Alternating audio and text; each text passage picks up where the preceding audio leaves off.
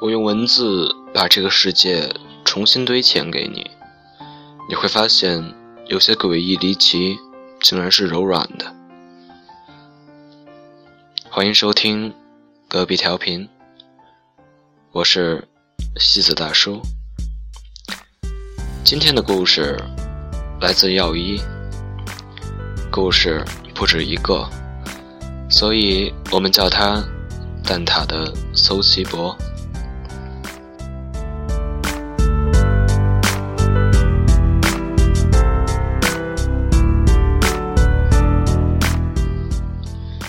小偷。A 子无可奈何地看着对面的男孩，他是个小偷，精神好像有些问题，每次都只偷些不值钱的东西，判刑肯定是够不上，不过教育两句还是免不了的。做完笔录，他给了男孩一些钱和医生朋友的名片，给，去看看吧，对你会有好处的。男孩抿着嘴，憨笑地看向他，微微摇了摇头。他无奈的苦笑。之后，男孩还是隔三差五地被送了进来，做笔录，离开。实习结束后，他回到了学校，之后被安排在了其他地方工作。一年以后，A 子回到之前实习的派出所，去拜访那些曾经给过他帮助的同事和领导。聊天的时候。一个同事提到了那个男孩儿，喂，你知道吗？你走了以后，那个男孩就再也没有偷过东西。你对他说过什么了吗？他愣了一下，然后脸上渐渐展开了微笑，端起手里的茶，慢慢的喝了一口，全身洋溢着一股暖意。这个夏天的阳光，好像也变得柔软了呢。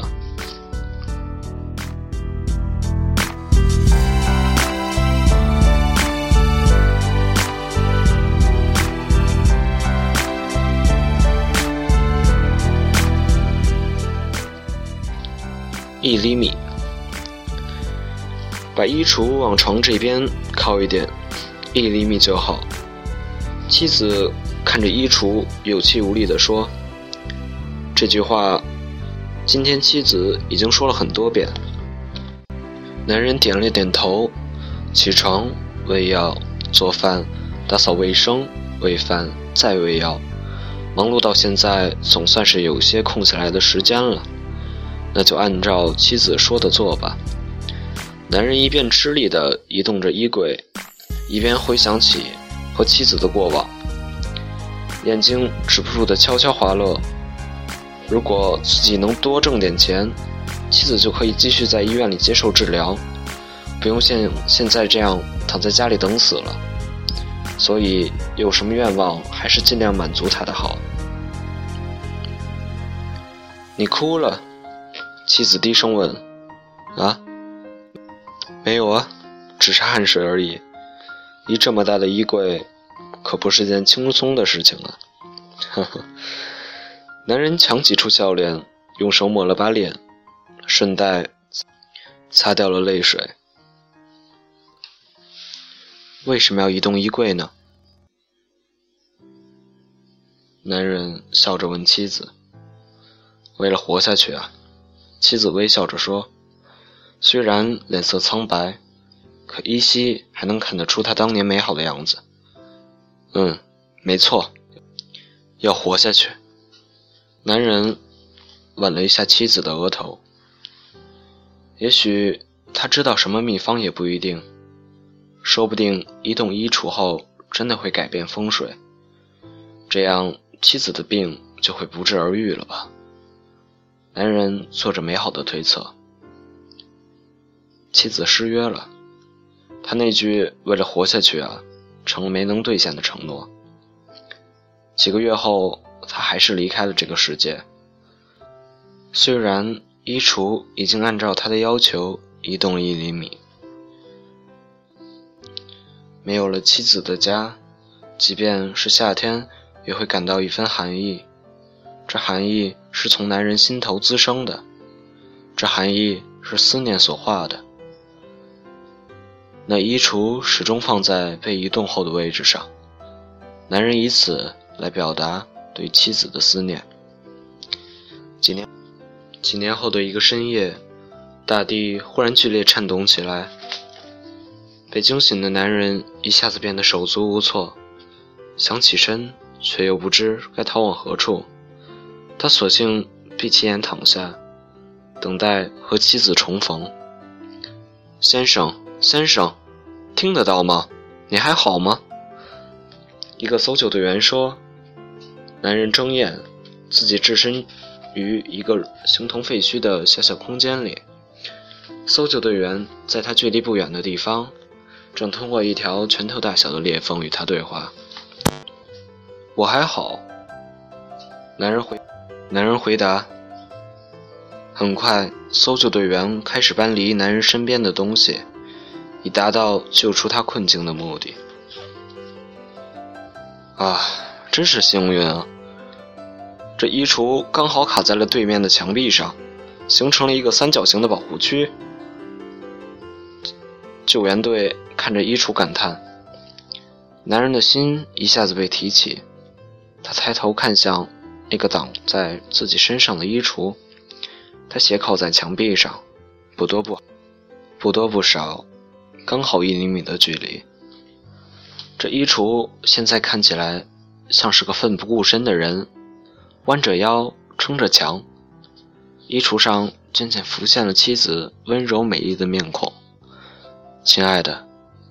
请带我和我的那一份一起活下去吧，要加油哦！妻子微笑着对男人说。男人的视线渐渐模糊起来。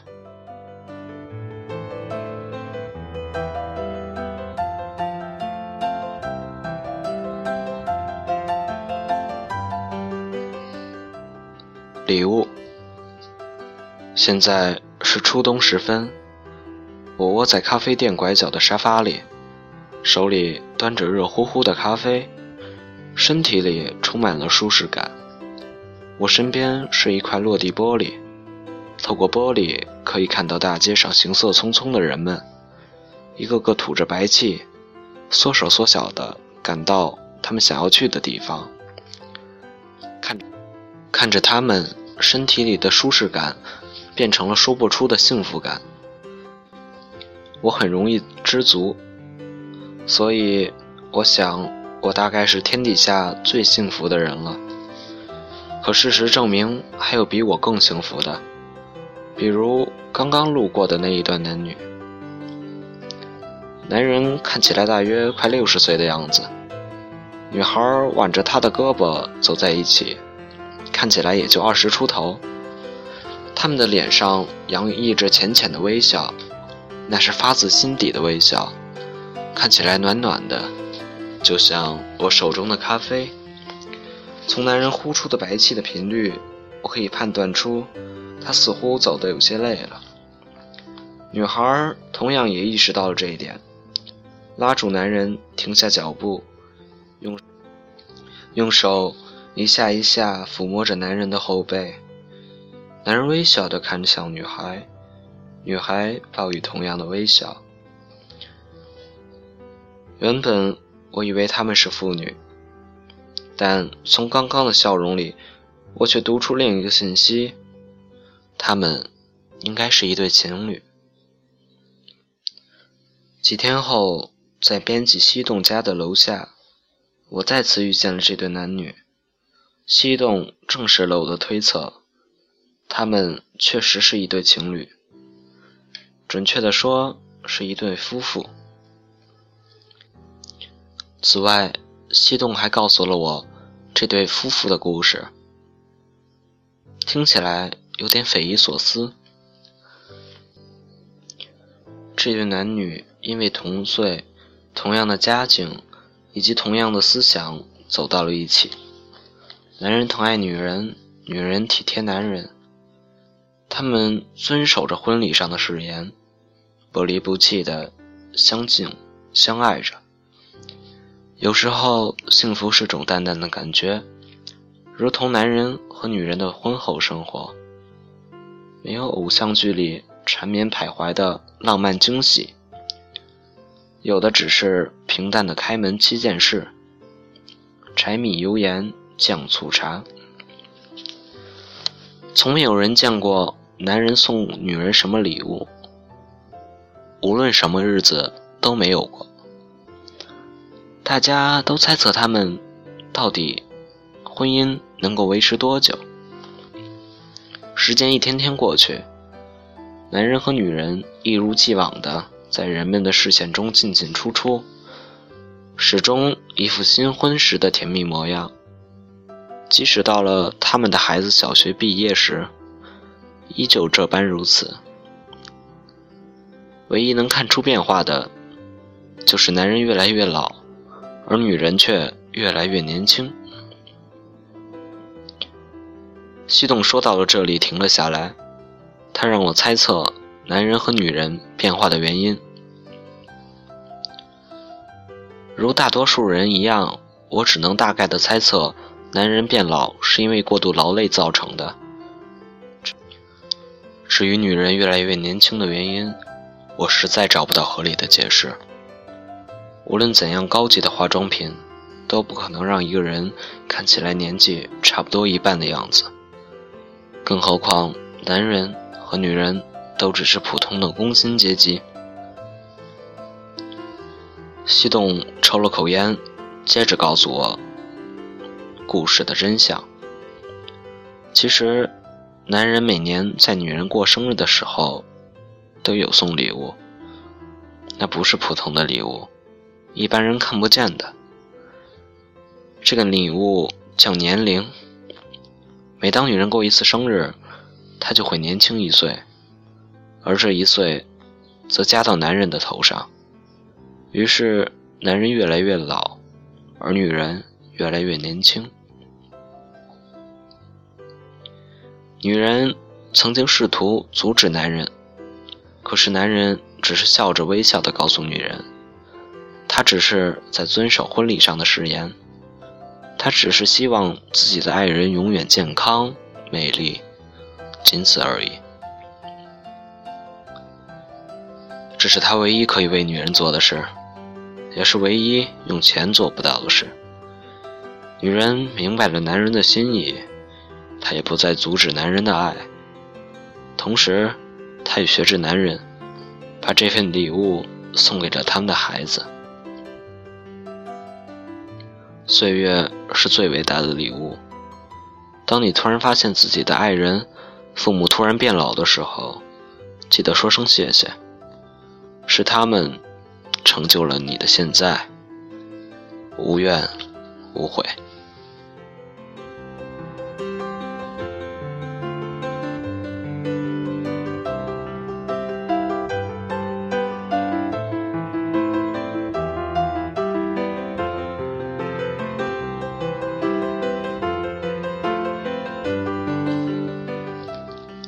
图书馆，惠儿在图书馆里无意中发现了一本很老的书，就是那种连页面都泛黄的书，但味道闻起来却是很亲切的样子。惠儿从小就喜欢这种味道，可能是因为爸爸的缘故吧。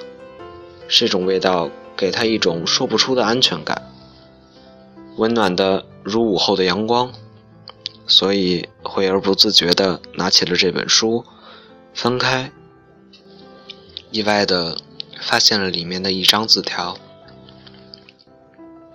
从笔记上可以看出，是个男生留下的。上面写着：“愿意聊聊吗？”惠儿笑了，浅浅的笑。她感觉到一种说不出的憨厚气息，虽然。这也算是一种搭讪，但至少不招人反感，总比一身酒味的帅哥问你要电话来的舒服些。惠儿拿出笔，写下两个字：“好的。”第二天，几乎相同时间，惠儿再次站到书架前，有些紧张地取出那本书，慢慢打开。看笔记，你是个女孩子吧？谢谢你的回复。慧儿笑了。那字迹看着如此真诚憨厚，让慧儿忍不住想要接着往下写。对呀，你是男生没错吧？那么想想聊什么呢？慧儿写完后又有些后悔，自己会不会显得太主动了些呢？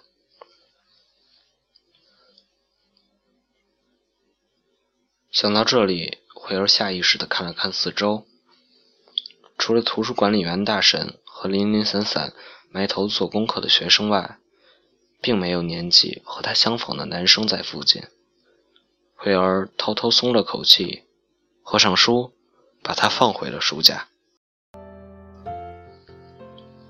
就这样，图书馆成了慧儿每天都要去的地方。那是一种说不出的牵挂。像是恋爱，又不像，模模糊糊的，就像蘑菇浓汤，散发着诱人的香气。不知不觉，到了学期末，慧儿发现自己已经喜欢上了那个没有见过面的男生。他决定试探一下对方的态度。如果从今天开始，我们不能彼此再留言了。怎么办呢？你会担心吗？慧儿红着脸画下问号，然后笑着合上书，小心翼翼地把书放回了书架，就好像生怕它会摔碎一样。一天的时间，对于满心期待答案的慧儿来说太漫长了。好不容易熬到了老师宣布放假，惠儿匆匆忙忙地赶到图书馆，小心翼翼地取下书。闭上眼，打开，睁开眼，什么都没有，哪怕一个标点符号都没有。慧儿有种说不出的失落，看着自己写下的那最后一句留言，慧儿突然开始心疼自己，眼泪也开始在眼眶里打转。这样，慧儿和那个男生悄悄的开始，悄悄的结束了。除夕吃年夜饭，慧儿爸爸妈妈都喝了不少酒，就像三个朋友一样，无话不谈。包括慧儿爸妈是怎么相识的。爸爸说，他年轻的时候因为爱慕妈妈，所以常去妈妈当管理员的图书馆，并且在一本不可能有人看到的旧书里留下了字条。内容是，愿意聊聊吗？慧儿吃惊地看着他的爸爸，他似乎找到了答案的一部分。妈妈笑着说：“你爸爸他，根本就是耍了很烂的手段啊！我哪有给他留言呀？他给，他给我看的纸条上，明明只有他自己的笔记，可是，却可以编出一大堆。”好像对话一样，这点倒是有点厉害。爸爸，爸爸笑着辩解道：“你现在还不承认啊？对了，说起来，算是你向我表白的哦。你说什么？哦，如果从今天开始，我们彼此不能再留言了，怎么办呢？你会担心吗？”慧儿被一口水呛到，不过还好忍住了。那后来呢？慧儿问。后来我就主动的去表白了呀。可是你妈妈她呀，当时根本不承认。不过好在她的脾气算是温柔，禁不住我炽热的爱火，所以最终还是答应了和我交往。爸爸边说。边模仿动画里的人物，做着滑稽可笑的动作。所以说，你们之后就没有再彼此留言是吧？慧儿问。这个当然啊。爸爸大笑。慧儿点了点头。这时，窗外开始放烟火。慧儿走到窗前，笑看着满天灿烂的烟花。唉，原来是去告白了呀，真是美好呢。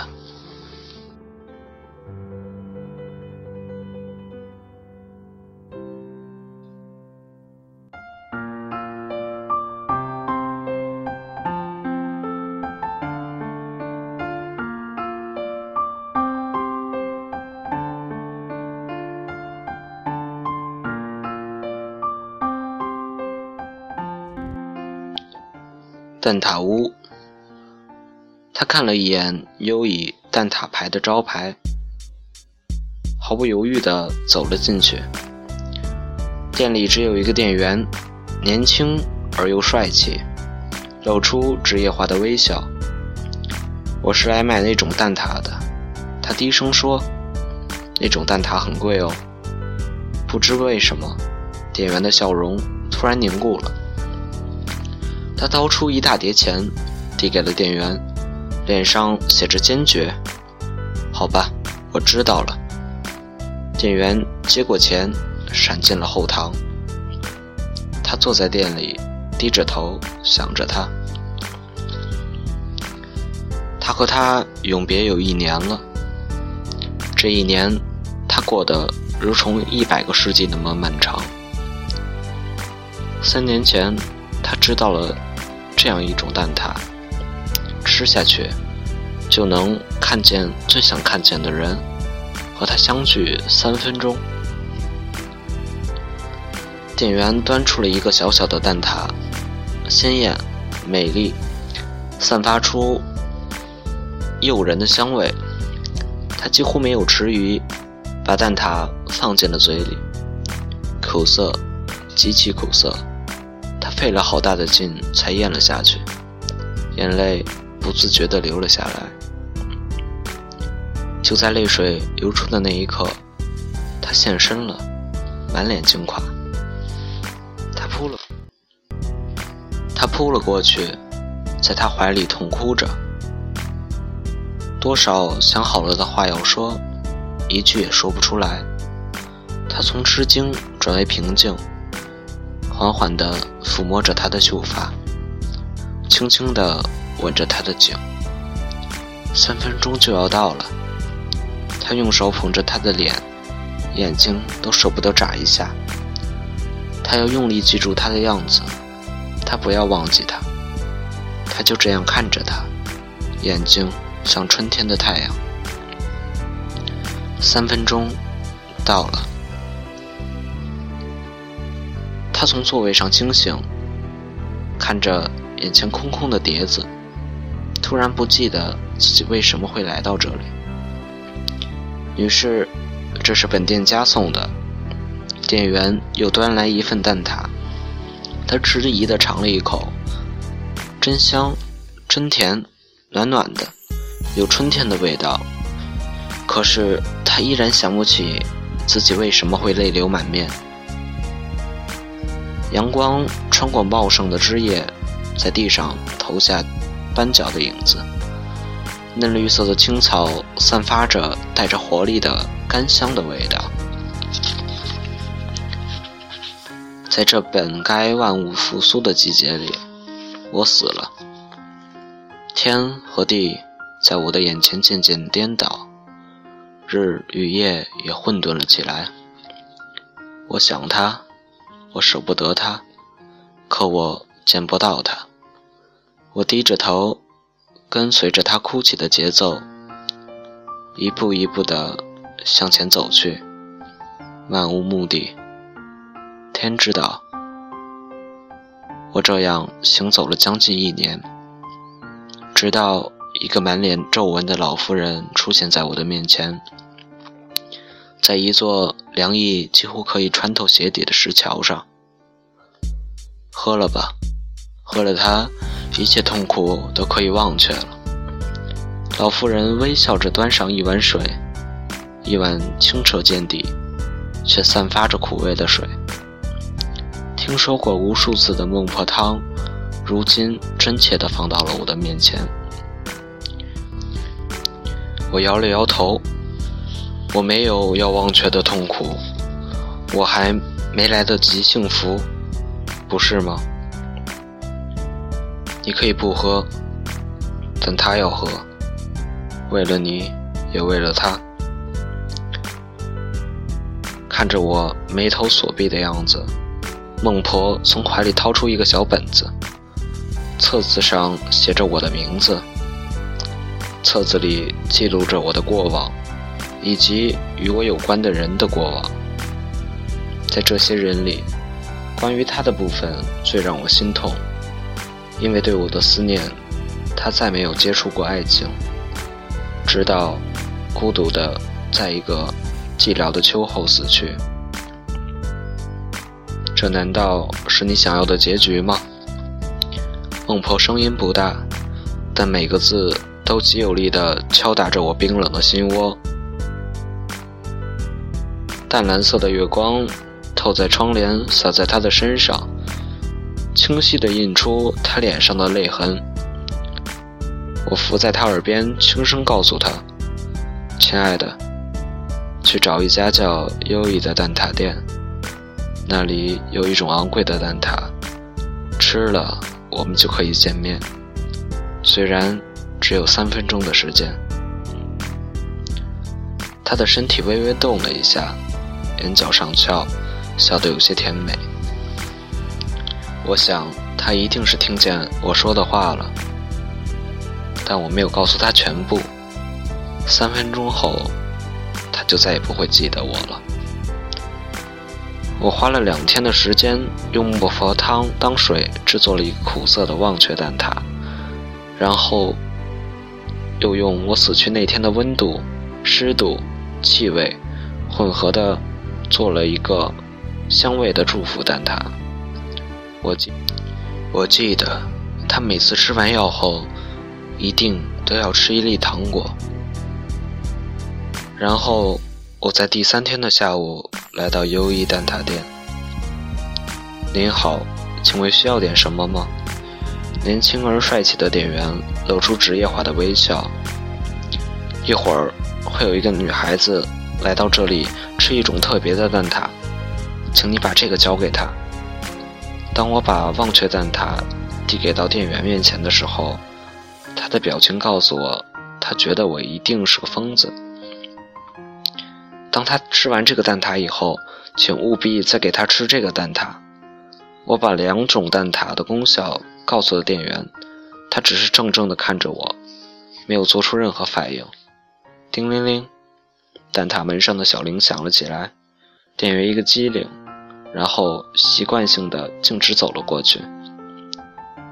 您好，请问需要点什么？店员微笑的问。我是来买那种蛋挞的。店员的身体微微的颤抖了一下，我猜店员的笑容那一刻一定是凝固了。当店员返回我面前的时候，我不见了。他肯定以为我悄悄的走了，我哪也没去，我只是让他失去看见我的能力，就像改变电台的频率一样。之后把自己。融进忘却蛋挞里，进入了他的身体，完成了三分钟的约定。当他醒来，品尝完祝福蛋挞时，他已经完全的忘了我，因为我顺着他的泪水流出了他的身体，在灿烂的阳光下蒸发了。亲爱的，再见。亲爱的。你可以忘记我，但我永远不要忘记。